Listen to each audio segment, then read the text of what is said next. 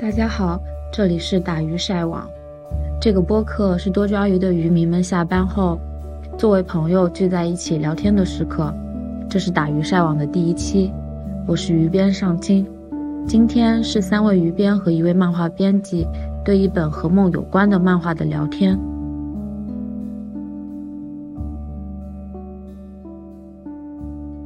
大家好，我们是多抓鱼老中青三代鱼编，我是猫柱，我是哈亚西，我是上清，你们就可以叫我铁熊。他们这次来其实有一个非常有意思的理由，就是这次漫编室和多抓鱼进行了一个很特别，我觉得也很有意思的联动。然后我觉得这这个联动可以请哈亚西来介绍一下。其实这个联动就是我们要。和读库的漫编室一起，呃，首发一本读库漫编室的新书。让我来简单介绍一下吧。就其实漫编史在做《梦晕》这本书，其实也做了好久，之后就在很多的选题里，然后选择了藤本里。其实刚开始看中的是藤本里这个作者，之后然后又一眼相中了《梦晕》，就是因为《梦晕》是他人生中的最后一本书。就是也是他为数不多的长篇之一。其实我还以为是因为他是村上春树的插画作者，所以最后这个选题得以通过。因为优衣库出了一系列村上 T，然后这个，然后今年那个村上 T 其实那个进口书卖的也也还挺好的。是的。嗯，对。然后今天哈亚西还特意穿了一件由藤本里绘制的村上 T。是的，是的，对，反正就是最近那个 U T 系列里面那件白色的，上面有一个书房里的猫的那个，对，其实就是藤本里的作画，因为他是给村上画，他当时村上一四年还是哪年有一个网站，读者可以给他提问，他会在上面回答读者的问题，嗯，然后他回答了非常多几百个问题，最后做成了一个网站，最后那个日本的出版社还把它集结出书了，叫村上的地盘，嗯，对。它刚开始是一个网站，然后后面做成书。是的，然后这个作品的整个插画，包括就或者说整个视觉的设计，就是请藤本里是的来画的，因为当时也是和他合作的前一任插画家安溪水丸去世，对，然后他请了藤本里，没想到藤本里和他合作之后也是去世。对，但安溪水丸就拜春丧所赐，然后在中国的读者圈子还是很有名，自己也有几本书。是的，是的。对，然后藤本里就挺遗憾的，他其实帮村村上春树画完插图，他在日本也开始被更多的人喜欢。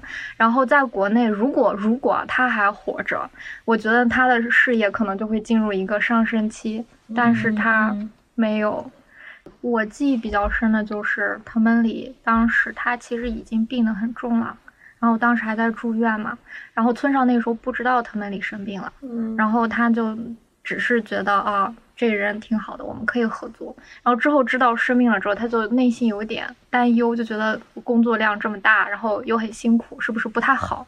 然后但是藤本里就给他说，自己是想画的，就甚至是会觉得画这些画其实是可以让他跟自己当时的病痛进行一个抗争的一个非常好的方法，甚至是那段时间应该最让他感到快乐的事情。他觉得村上不应该剥夺他的快乐，就是他觉得他应该继续画。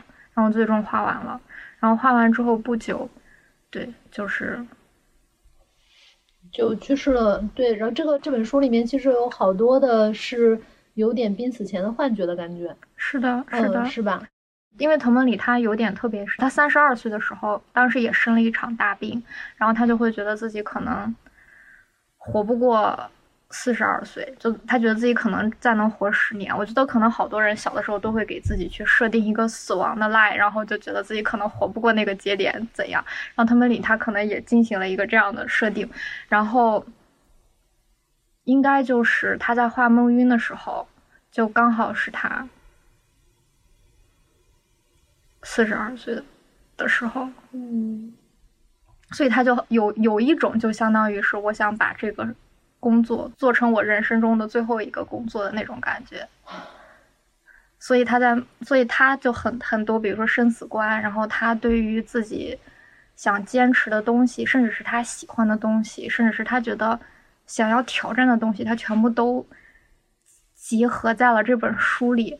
嗯，然后我们其实可以先从名字入手，就是为什么会叫这个名字？因为当时你跟我说，你说，嗯，把翻译成梦晕，你觉得翻的非常好，对然后你觉得是为什么呢？因为日文的名字其实它直译过来的意思是像做梦一样，对，就是梦见嗯就是对。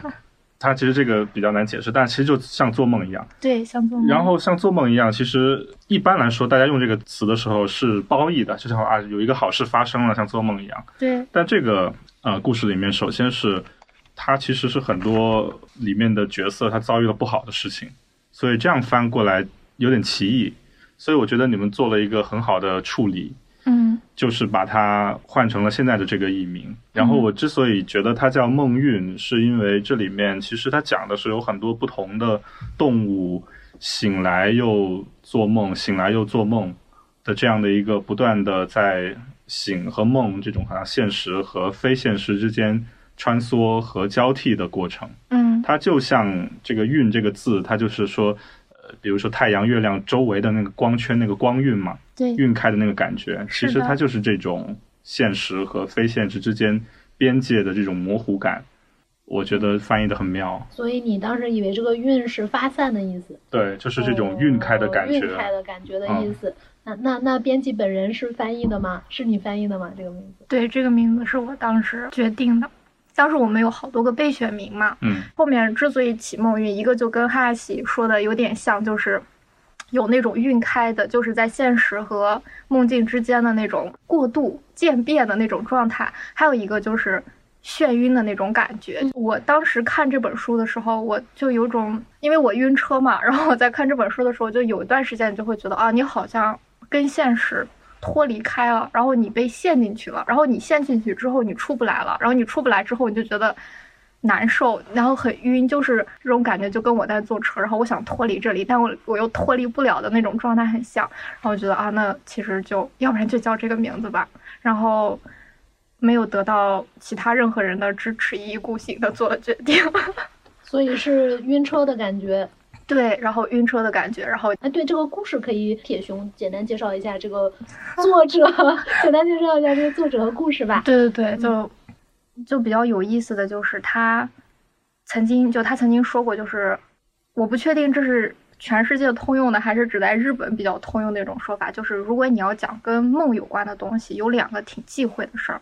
然后第一个就是不要去听别人聊自己的梦，因为 因为他说没有比听别人聊自己的梦最无聊的事情了。我也这么觉得。因为我一直在豆瓣记梦嘛，然后我有一个朋友说，哎，你写别的文章都很好看，但是你的梦真的很无聊。对，可能有一个点，就是因为可能梦对于当事人来说，因为它是一个直接感受者，但是他跟别人讲述的时候，其实会损失很多细节的嘛。嗯如果他不管是表述能力，还有包括如果对方没有共情，没有这种感受，他会有很多损失。他们说梦有这样一个忌讳，第二个忌讳就是一定不要讲故事讲到最后说啊这是一场梦，就是就一定不要这样子。然后就是一个我自己逻辑不能自洽了的自救方案，对不对？最差的 ending，哦，对对对是梦，这不就是 EVA 吗？而特梦里他也一直知道有这样一个机会，但是梦晕怎么说呢？就是彻底把这两个机会都挑战了。就是他就是用这种方式来去讲梦的，但是他讲的很好，这个就是就很多人觉得有意思的地方。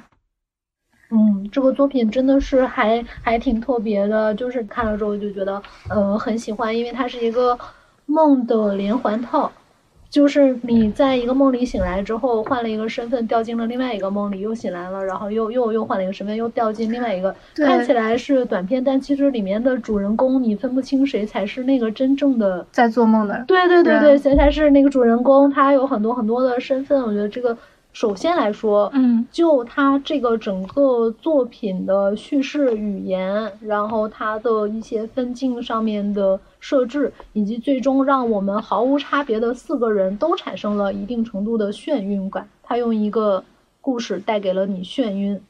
这个这个挺挺有意思的，就是哈耶西是不怎么做梦的人，然后我跟上清是经常做梦的人，但是啊不约而同都很喜欢这个书。是的，哎，我当时其实很惊讶的就是，因为当梦晕出来之后，我内心的感觉，因为他在国内就像刚之前提到，他其实在国内是没有人知道的，是一个没有人知道的作者。就哪怕你告诉他说啊，他为村上春树画过插画，然后他是可能，如果他没有去世，他甚至可以像安西水丸一样在国内这么火，甚至是他的画其实非常有魅力。他而且他还是一个，你可以认为他是日本不走寻常路的那么一派漫画创作者。但是我总觉得他很难说服人，就我内心总有一种隐隐的这种感觉。所以，当多抓鱼就是当你们决定啊，你们觉得这本书很好，然后你们想要跟我们合作去推荐它的时候，我当时就觉得这是真的吗？就是就很就觉得有一点点，嗯，不那么完全相信。所以我其实也想反过来问问你们，就是当时为什么会选择这本书？当然，你们之前也说了很多嘛，然后就比如说为什么会选择它，然后就你们从这本书里感受到的那些东西是什么？呃，首先，多抓鱼选首发的书的标准还挺简单的，或者是说有一个标准是一直立在那儿的，就是我们至少得有一位鱼编真的很喜欢它才行。因为要有人写推送，因为要有人写推送，然后因为真的很喜欢写出来的东西才会是我想和读者有共鸣，不管说最后结效果怎么样，但是。得有这个主观的意愿才行嘛。嗯，然后，呃，这本书是首先是我很喜欢，但是最后大家都很喜欢了。那么我自己很喜欢的原因，是因为读这个书的时候，其实我会很自然的用就是非理性的部分去读。就是我我觉得我读书有两个很截然不同的部分，有一个部分是它的理性知识对我很有用，有一部分是它让我自己有一种生理反应，就感受。对，就是读完之后会有眩晕感。嗯嗯嗯嗯，是非常。其实大家也两位都提到了，但是我的眩晕感可能不是晕车的那种眩晕感。我我的眩眩晕感就有点像刚起床的时候，我知道刚刚做了一个梦，但我其实在醒的那一刻丢失了一些细节，甚至大部分细节。嗯，可能我不是不常做梦，我是。很少在醒的时候能记住我做了什么梦，嗯，但是那个醒了之的时候，知道自己刚做过一个梦的感觉，嗯，和读完这本书的感觉是很像的，因为那种生理上的感觉，它是自己找不来的，你无法制制造出来。我是，反正我自己是没有办法控制做梦的。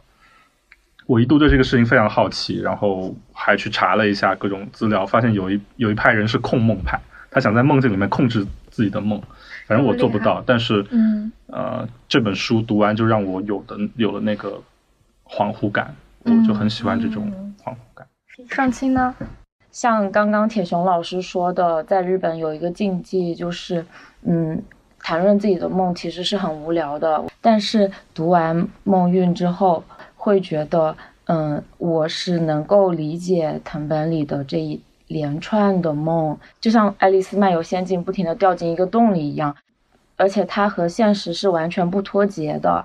你不需要有很多，你去了解一个很复杂的、很宏大的东西，它就是你的日常。你去喝咖啡，你去等公交车，我觉得就是这种和我生活产生的这种共感，嗯，就是让我非常喜欢。嗯，那猫叔呢？我喜欢，因为我本来就是一个记梦的人。然后我们上次不是推荐了一个叫做《不要说你老了》，对吧？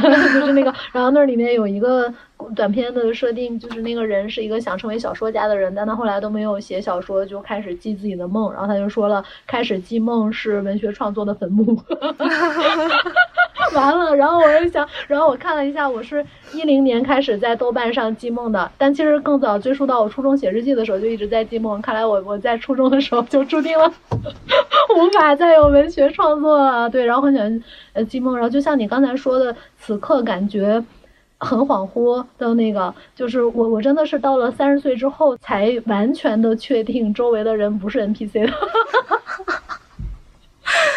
原来如此。然后当然读这个里面，他就是，然后在梦里那么真实的情感。我有一个哥哥，然后怎么怎么样，然后一醒了之后就说你是独生子啊，然后就是这个样子。然后再到下一个故事里面，他们俩的关系又从夫妻变成了另外的关系。然后，嗯，就这种感觉，就这种恍惚的感觉，我我是觉得之前没有一个呃作品有很好的描述的，就跟那个嗯嗨西说的一样，就是它有点像。黄昏或者是早晨的时候，你还看不清楚视线非常模糊的时候，然后你你那个时候你的现实感是非常弱的。这个整本书没有任何逻辑。对对，这个整本书是没有，它只有它是纯感受，真的是兔子洞，就是接连不断的掉进陷阱里。你以为你在陷阱里爬出来了，实际上是另外一个陷阱。我觉得这种阅读体验是，嗯，不对，是看图体验，不是阅读 阅读体验是之前嗯没有过的，所以就很喜欢。嗯，我就我又有一种新的感觉啊，比如说如果只是说读库吧，就是给成年人看的书，就比如说社科类的，就这种书，它有一个挺核心的。就虽然很浅，但是是很核心的一个逻辑，就是它有用，就是打引号的有用，就是它读完，比如说可以让你对某个门类或某个领域有更多的了解啊，或者是让你嗯明白某一个知识是怎样的呀，或者说了解某一段历史啊，就是它是有一些有用的东西在里面的。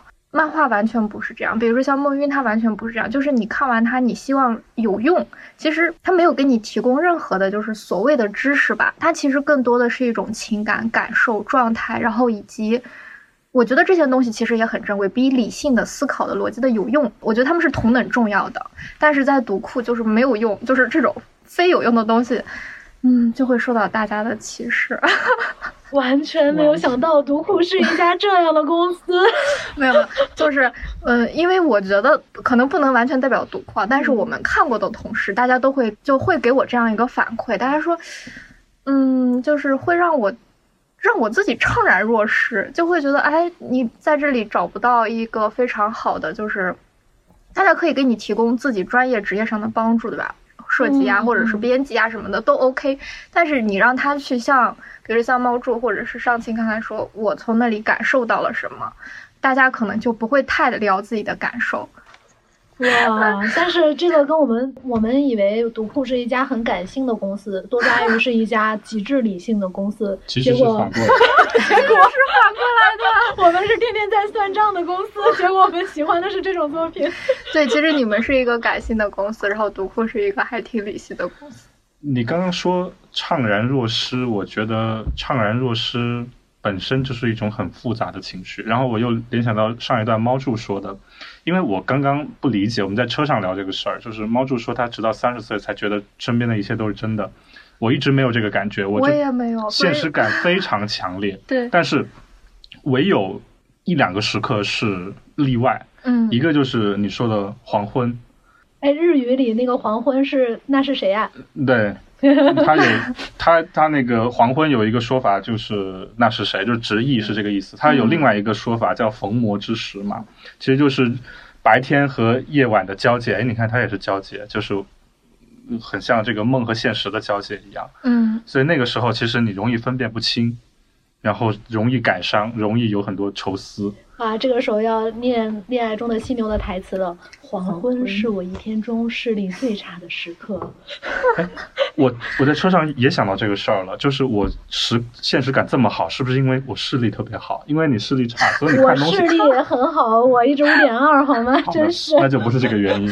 看来不是视力的原因。对，因为我想视力差的人看东西都模模糊糊的嘛，他就自然而然会有那种恍惚感，就是这种是生理造成的。嗯。然后其实还有一个时时刻是。我不知道大家会不会这样，就是午睡，嗯，然后是那种超过了你设定时间的午睡。如果你在下午四五点钟醒来，夕阳刚刚要落下的时候，那种感觉就叫怅然若失。对对，嗯，是的。哎，你没有午睡起来之后，就是要很长的时间回忆我是谁，我在哪儿这样的时刻吗？有，就是我有。但是引起我这种想法的就是那一次午睡，那一次午睡之后呢，我就再也不午睡了。就再也没有午睡过。极端极端理性，为了保持生活的真实性。对，为了保持保持清醒，为了保持那个不再掉入那种怅然若失里面，因为这是一种需要消化的情感。然后我在这个书里面又找又找回来了。其实是读完有一点回到了那种跟，我就就说不好听，有点找难受去受一样，但是。又不一样的体验哦，但这个书里面其实他最后面就讲嘛，就是他说他一直做噩梦嘛，然后在噩梦里醒不来，然后医生说那真可怜啊，做噩梦的体验一定不是很好。嗯，然后结果那个人就就说的就跟你那刚才那个很呼应，他就是说不啊，做噩梦跌宕起伏，我都宁愿一直是噩梦里面的人物，现实生活多么的枯燥无聊，日日复一日。他说：“我宁愿成为噩梦世界的居民。”哇，你这个对，还是原来的这个翻译好。是的，是的。哦，对，刚才哈亚西提到就是夕阳这件事情，就是我不知道为什么，我觉得我是一个挺不多愁善感的人，但是每次看到夕阳，你就会容易多愁善感，你就会有点忧伤、惆怅的那种思绪。为什么呢？还挺奇怪的。哇，你跟哈耶西是一派，我跟商青是一派。我我的忧伤和思绪完全不需要任何媒介，就可以诞生，是吗？随时。因为他不觉得那是真的，就是每天二十四小时，在他看来都一样。就就是就是刹那时间，就就是会会这样很很那个，呃，对我们可能会需要一个媒介触发，然后你们是只一直是在这种状态里的，那你们会有有跟我们反过来，比如说某一个状态会让你们觉得真实真实。嗯，我最近一次应该是早上骑车经过一个红绿灯入口，我等红绿灯的那个瞬间，我突然不知道我。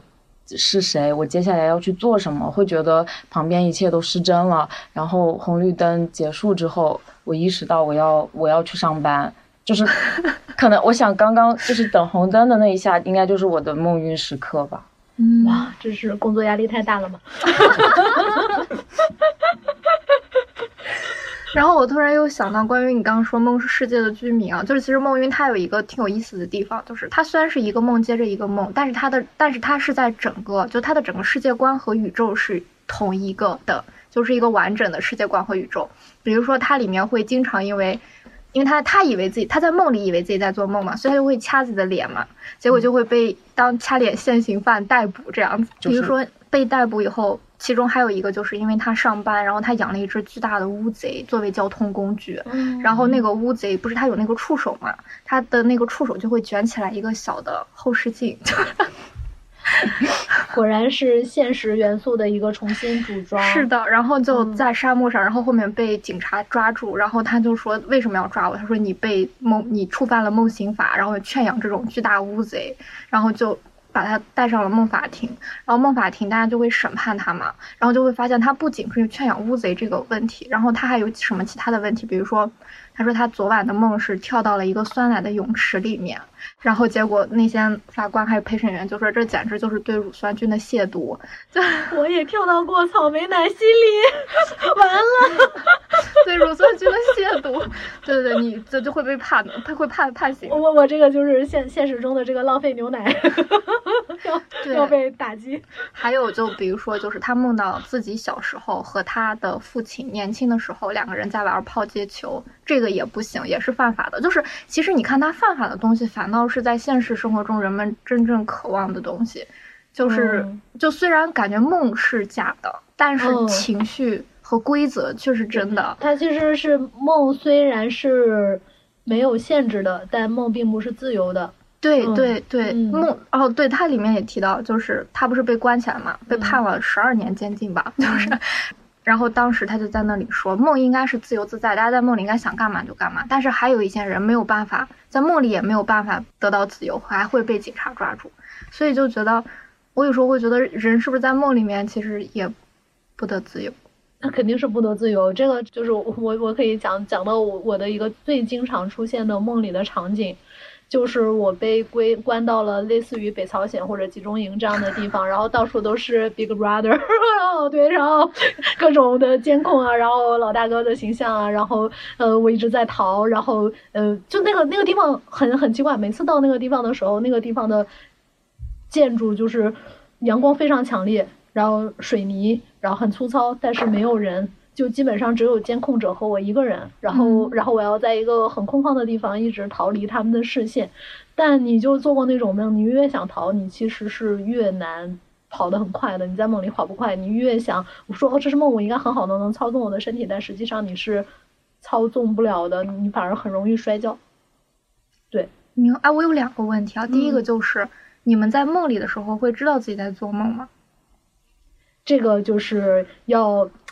区别于情况，如果是比较深层次的梦啊，就是我我会连续做多个梦的，呃，我我会越接近要醒来的时刻，越能意识到这个是梦。但是你也并不能做全盘性的操纵，例如说你是不太能去改变一些布局、建筑物或者出现的人物顺序的。你可能在里面能控制自己的一些行为，或者变得警惕，但是你不能控制周遭。对，然后再有一些深层次的时候，就是太深层次了，你可能就已经，你你甚至不是以作为你自己出现的时候，你是没办法意识到那个梦的。就例如说，有的梦我我没有我，我只是一个 观察者，那个梦是一个发生了一些别的事情，一个场景，然后在里面我我根本就没有我这个存在，我也没办法去改变什么。嗯，哎呀，又谈到自己的梦了，真是好羞耻，又又好无聊。哈亚西有过吗？就是这种清醒梦？完全没有。上清有上清有，我的就是到清醒梦的可以控制的地方，就是我可以反复的去读档，读档，读档和存档，这么厉害了吗？这这牛逼！还可以读档和存档。嗯，就比如午睡快要醒来的时候，我可能在做一个噩梦，然后我尝试逃脱，但是失败了，我可以再次逃脱，就是想，比如说想要努力醒来，然后努力醒来很多次一样。就是我觉得是可以有自己控制的地方，就是想让自己快点醒来。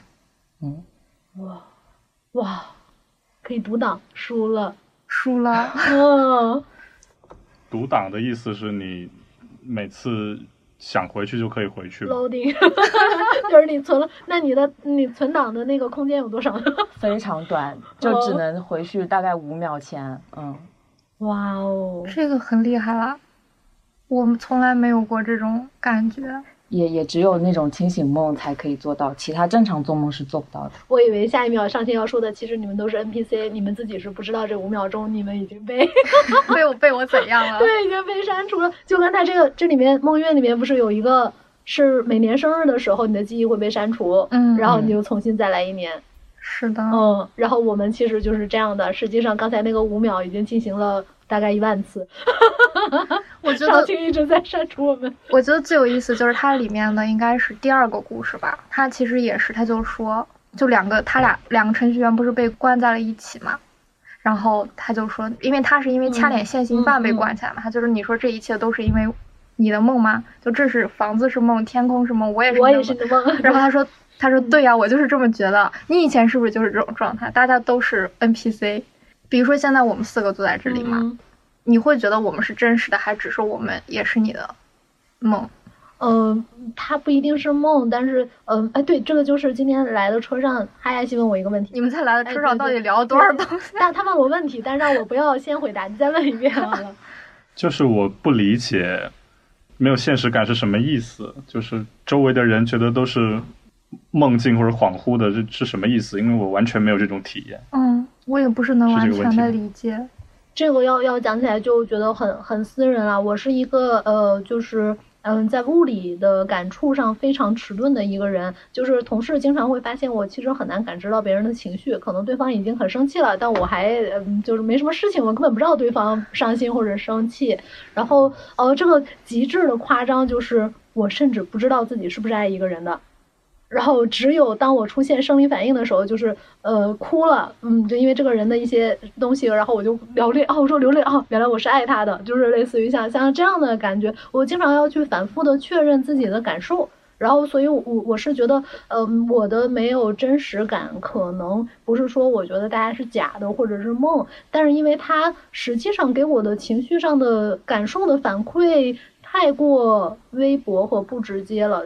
呃，我我会很难分清楚它的这个在感受层的，就是刚才说嘛，就是你有一个刺激的长度，还有一个刺激的质量，对吧？它的质量不是特别高，所以我就会觉得好像它跟梦里的那种刺激，就梦里也经常会哭或者会非常呃非常难过，那我会觉得那个刺激的质量也很高，我就很难分清楚哪种刺激对我来说是更有实感的。怎么说？其实就是嗯。还还挺还挺容易想到的，对。然后，但这个事情是为什么会这样呢？然后他会有一些什么反馈呢？就例如说，我会比较大胆，我经常有好我有好多次濒死体验，但事后我也没有特别害怕，就是因为我好像就不觉得这个会真实发生了。然后，嗯，对，然后甚至做一些决策，让看起来好像比较更随意一些，对。然后在追求一种。感受层。然后第二个是我对于世界的理解，就是因为我们人类也好，各种生物也好，它首先还是一个刺激反馈系统嘛。然后所以就是你还是能接触到什么样的信号，取决于你的感官有多少种感官。那你一定有一些信号是失真的，或者是你是接触不到的，你实际上就是无感。然后就是真实这个命题是不存在的。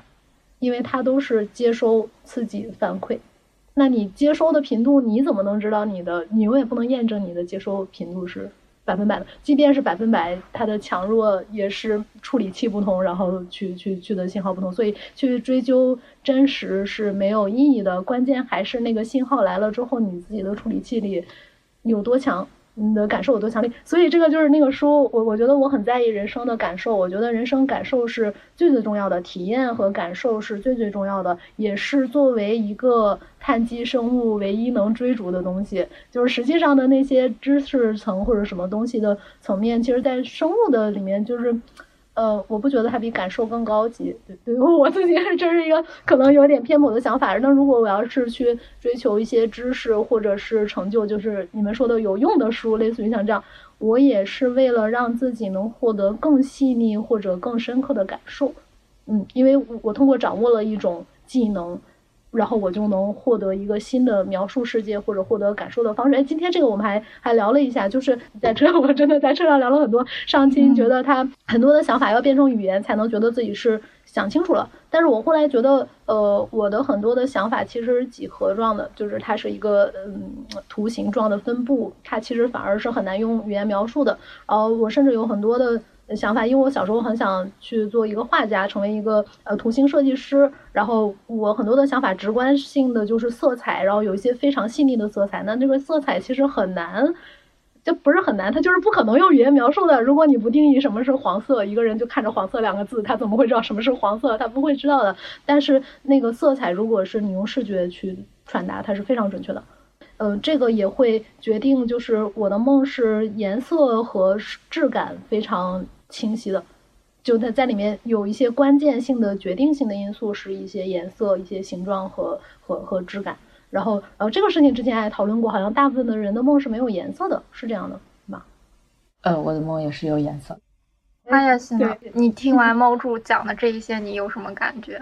我觉得他再聊五分钟，我就要怀疑自己的存在了，因为他第一分钟听到一个特别惊悚的话，真实这个东西是没有意义的。我 突然，我就一直在消化这句话。但是我的梦应该是像你说的没有颜色的，但是我的梦还有可能还有一点，就是我的梦它非常的是一些非常简单的几何形状，就是它没有超出现实的范畴，或者是说它甚至是现实的简化，它好像是让要让我理解那个信息。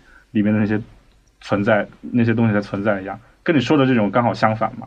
因为我就是一个比较偏语言型去思考的人。那实体的存在，几何形状也好，颜色也好，这些物理要件的存在，能让我理解它代表了什么语言的信息就可以了。所以我的梦是长这样的。嗯，但我觉得相比来说，我的梦会比你的梦更难想象，因为你的梦其实更接近。现实电影，对对对对对，就是电影感很强，所以所以为什么我能记梦？因为它那个场景感很强，所以它那个场景描述起来很容易了。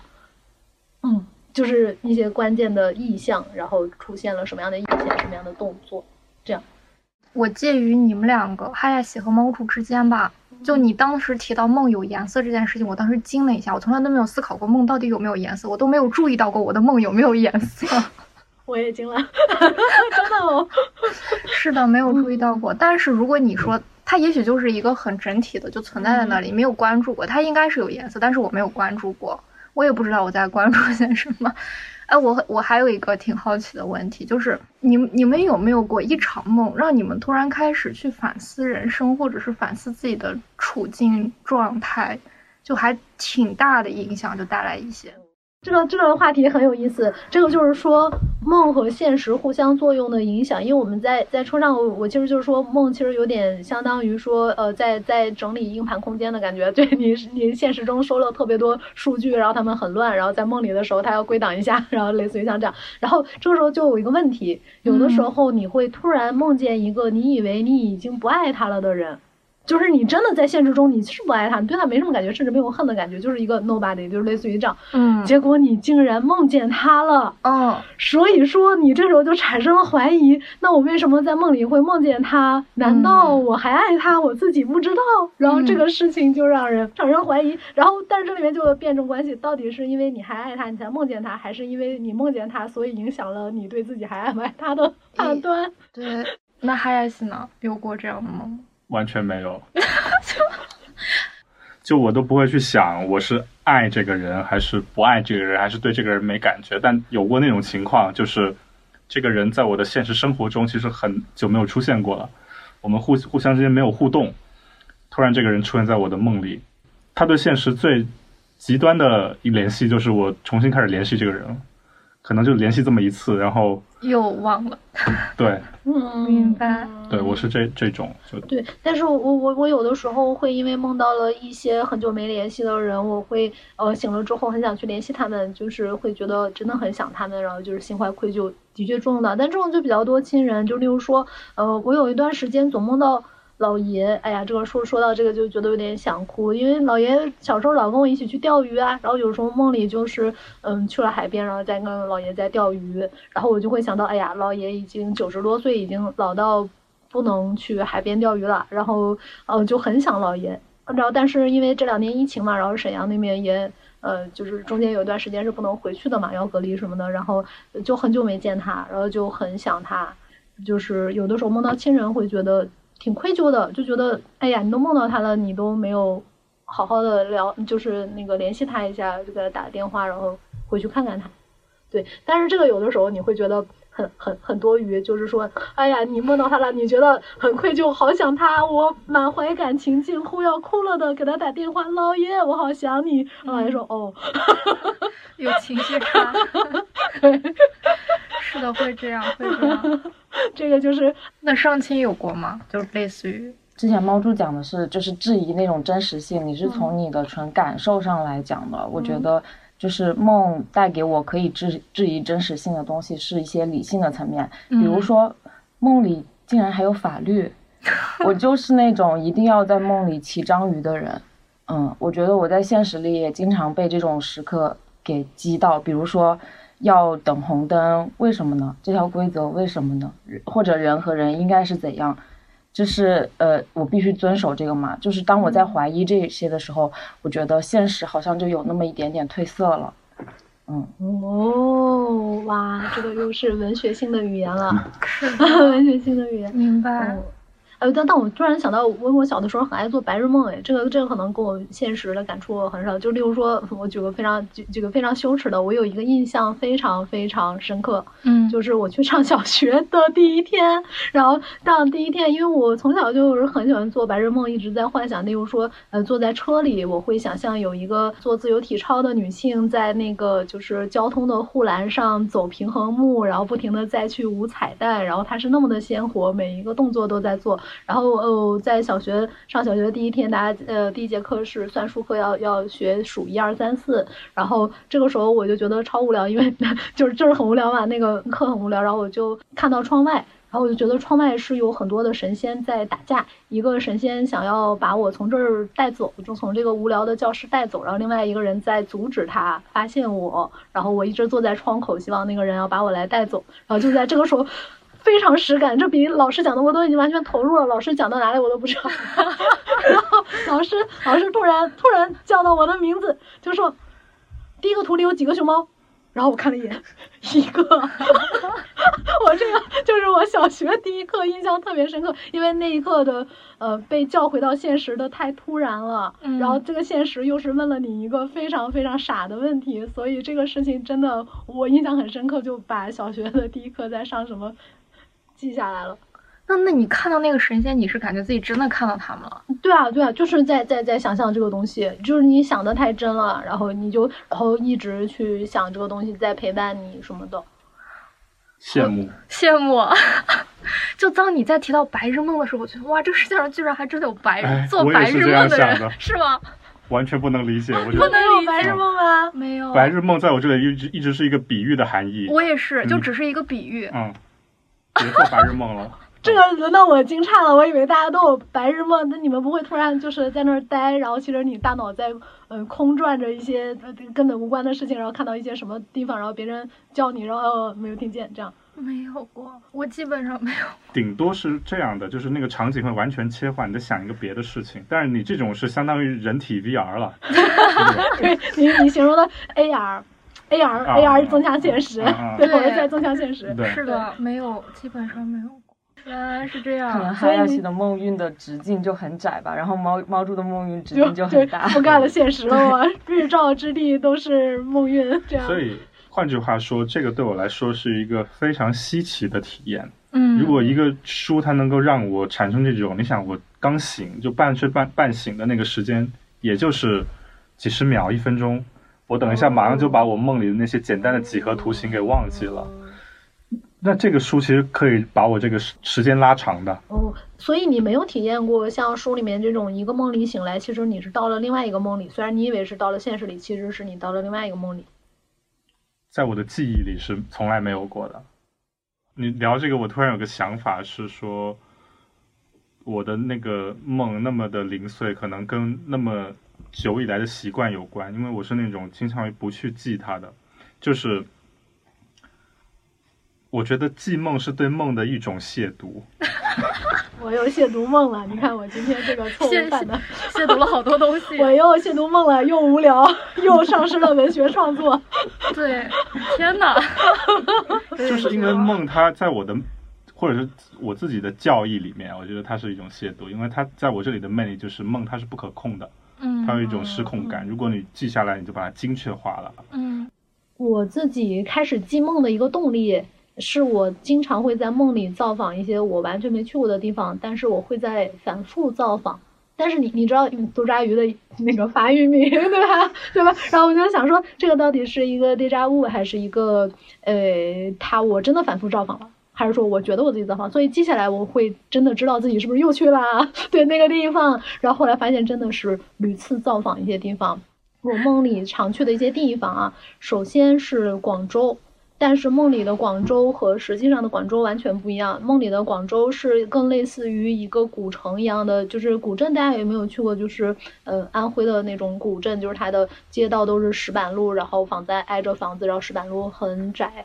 然后那个梦里的广州就是在那样的上下起伏的破路里面，然后永远是湿漉漉的，永远是阴天，然后永远在下雨。然后我就撑伞在那儿走，然后那个就是我梦里的广州。但是这个梦很神奇，在我没去过广州之前，我就梦到过。这样的广州，去过广州之后，我在梦里的广州还是这样的，嗯。然后第二个是经常梦到的地方，就是，嗯，在亚洲大陆和澳大利亚之间有一个板块儿，嗯，那个那个板块儿，我我经常在梦里去那儿旅行。然后那个，呃，从那个民族意义上来说，那个是一个有点类似于阿拉伯世界的一个一个地方，但它实际上它的地理结构又完全不是沙漠的那种，它是一个。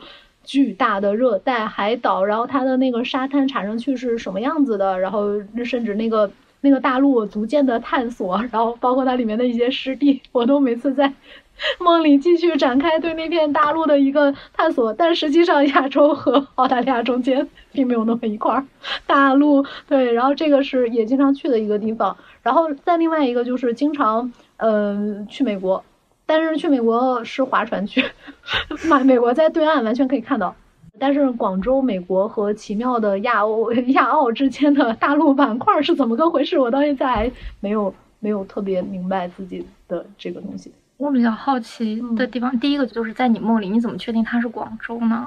梦里就是经常去，你知道那个地方是广州，就像你知道那个地方是美国一样。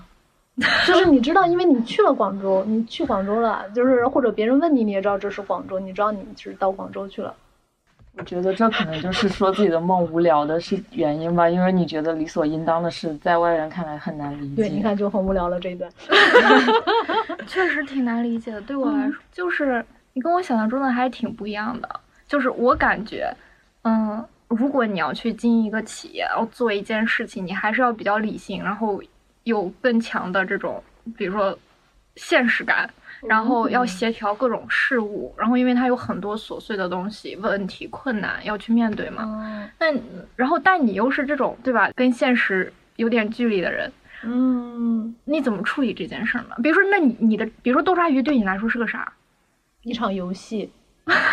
没有，这这个的确是一场游戏，人生就是一场就是不断提高自己体验的呃深度的游戏。这体验有两种嘛，一种是广度，一种是深度。我觉得我我活到现在这个年纪，嗯，广度上我好像很多都体验了，对吧？然后嗯，但是深度上肯定还是你要努力才能获得一些更更深刻的体验。就例如说，呃，你跟一个人在一起十几年收获的那种爱的体验，和你对某一个人有 crush 那种的体验，肯定是不一样的。这个十几年肯定很难得嘛，对吧？就是这个样子。然后做企业也是一样，当你要去为很多事情负责，然后你能决定更大的一个作品的半径或者这个世界的一些事情，然后或者你去看到一些你原来不曾了解的一些世界的 B 面吧，类似于像这样，它这个体验很深刻，我觉得很有意思，嗯，很有意思。然后这个是获得一种新鲜的体验的方式。但是具体来说，怎么处理现实事物，我觉得这个跟你自己是不是嗯感性的好像没有关系，因为它是一种技巧。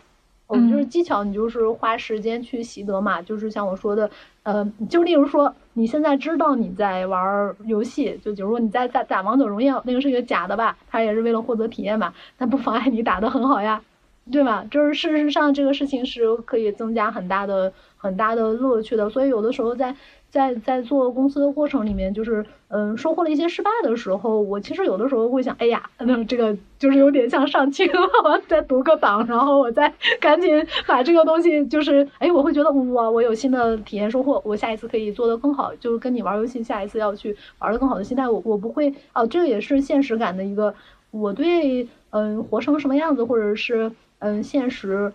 没有那么大的包袱，就是有一些可能别人觉得哇，这个事情对我好重要的事情，或者说呃轻易不能放弃，很紧张，不然人生可能阶级跌落啦，或者怎么样，这种好像我不太有这个特别具体的感觉。对，就人生不就是感受嘛？呃，这个事情是我很早之前就想想清楚的，就是无论你多有钱，便秘的感受都是一样的，不会 好受一点。任何人都有便秘的时刻，对，所以所以一旦你发现人生其实就是可以拆解成。呃，醒着的时间，吃饭的感受，吃到好东西的感受，伤心的感受或者什么的感受，你会发现，嗯，大体上也就是那么回事儿嘛。然后，嗯，那这个时候你就是决定做哪些事情能获得一些新鲜的体验了。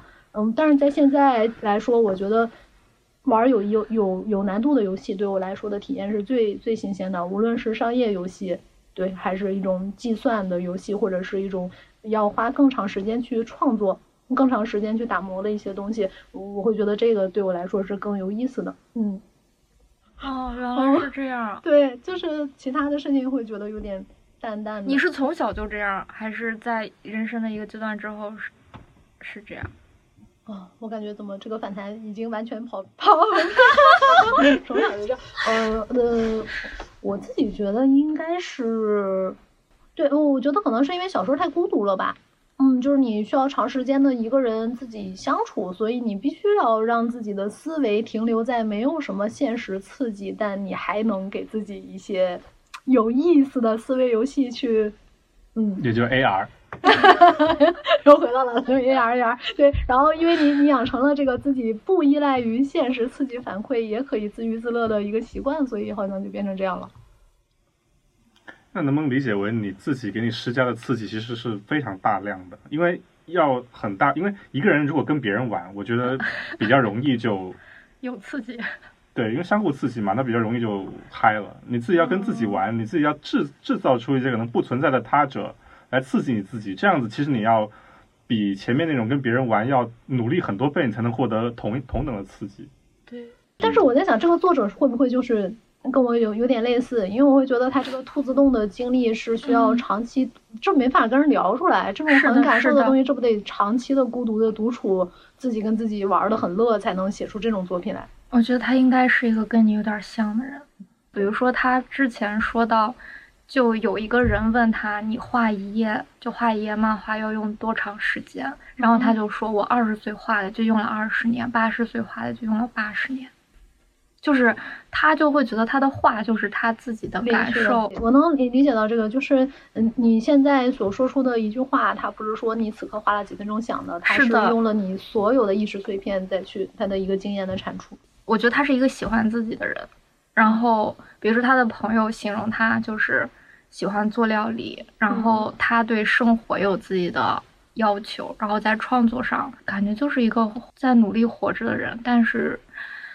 但是又觉得自己四十二岁的时候会死，然后就真的死了的人，就 就是，对，就是他的感受层可能真的是就在别人看起来很浓烈，但他实际上获得的那个刺激是不是从主观体验上真的那么，那么对，就是哎，哎，玄学了，玄学了，就是感受是无法共通的，就是无法从描述上知道彼此的浓烈，因为我们的感受器是不一样的。是的。我感觉就是像藤本里，他有一点有意思的地方，就是，嗯，像其他的漫画家、做漫画作者，他在画画的时候，他就会考虑到别的人会不会喜欢这个东西，就是他他的脑子里是装着读者的。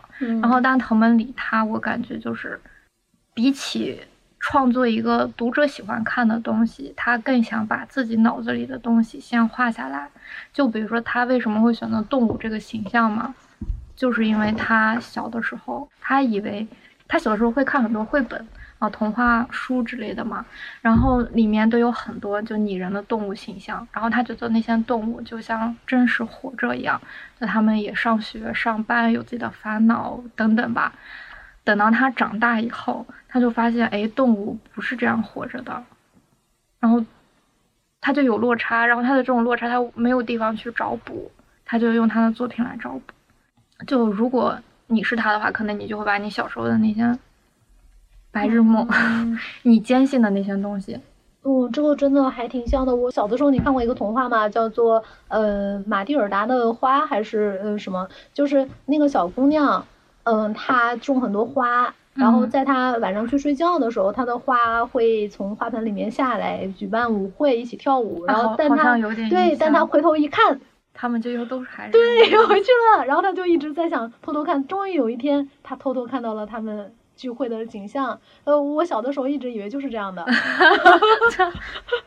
你跟藤本里有的聊，我这个说起来还还还挺伤心的。我还挺希望那个黑镜的那个技术是能实现的，很希望这个藤本里他能够嗯在意识层，在他继续他的创作，在他的无尽的嗯就是失去了肉体的意识的兔子洞里，无无尽的在自己的喜欢的世界和梦里去按照自己的想象的自由去轮回，然后也没有不会遭遇梦的警察，不会遭遇海尔西长。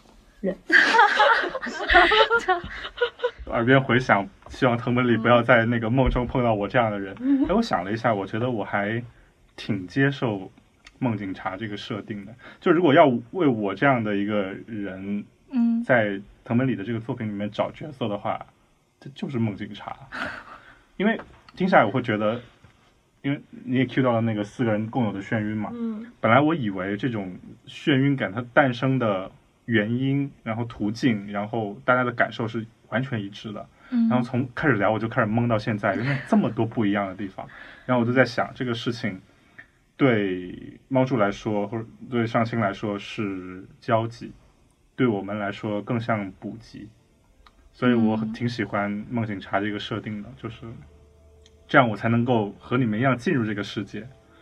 嗯，确实，嗯。哦哦，这个就是他这个表述厉害的地方。如果没有这个作品，其实你跟哈亚西应该是很难理解我跟上清的嗯梦的感受的，对吧？对吧？对。所以大师。好，然后梦运梦运会在那个从今天开始在多抓鱼就可以购买了，然后是在多抓鱼有十天的首发独家期，这十天里面。呃，只可以在多抓鱼买到，所以请大家务必去多抓鱼买，务必到多抓鱼和我们一起进入体验晕眩的感觉，忘掉这个平凡无奇，虽然没有噩梦的世界。对，好的，好的，谢谢今天，好的，好的，就这样了，朋友们再见啦，那就给大家说拜拜吧，拜拜，拜拜，拜拜。Dreamers,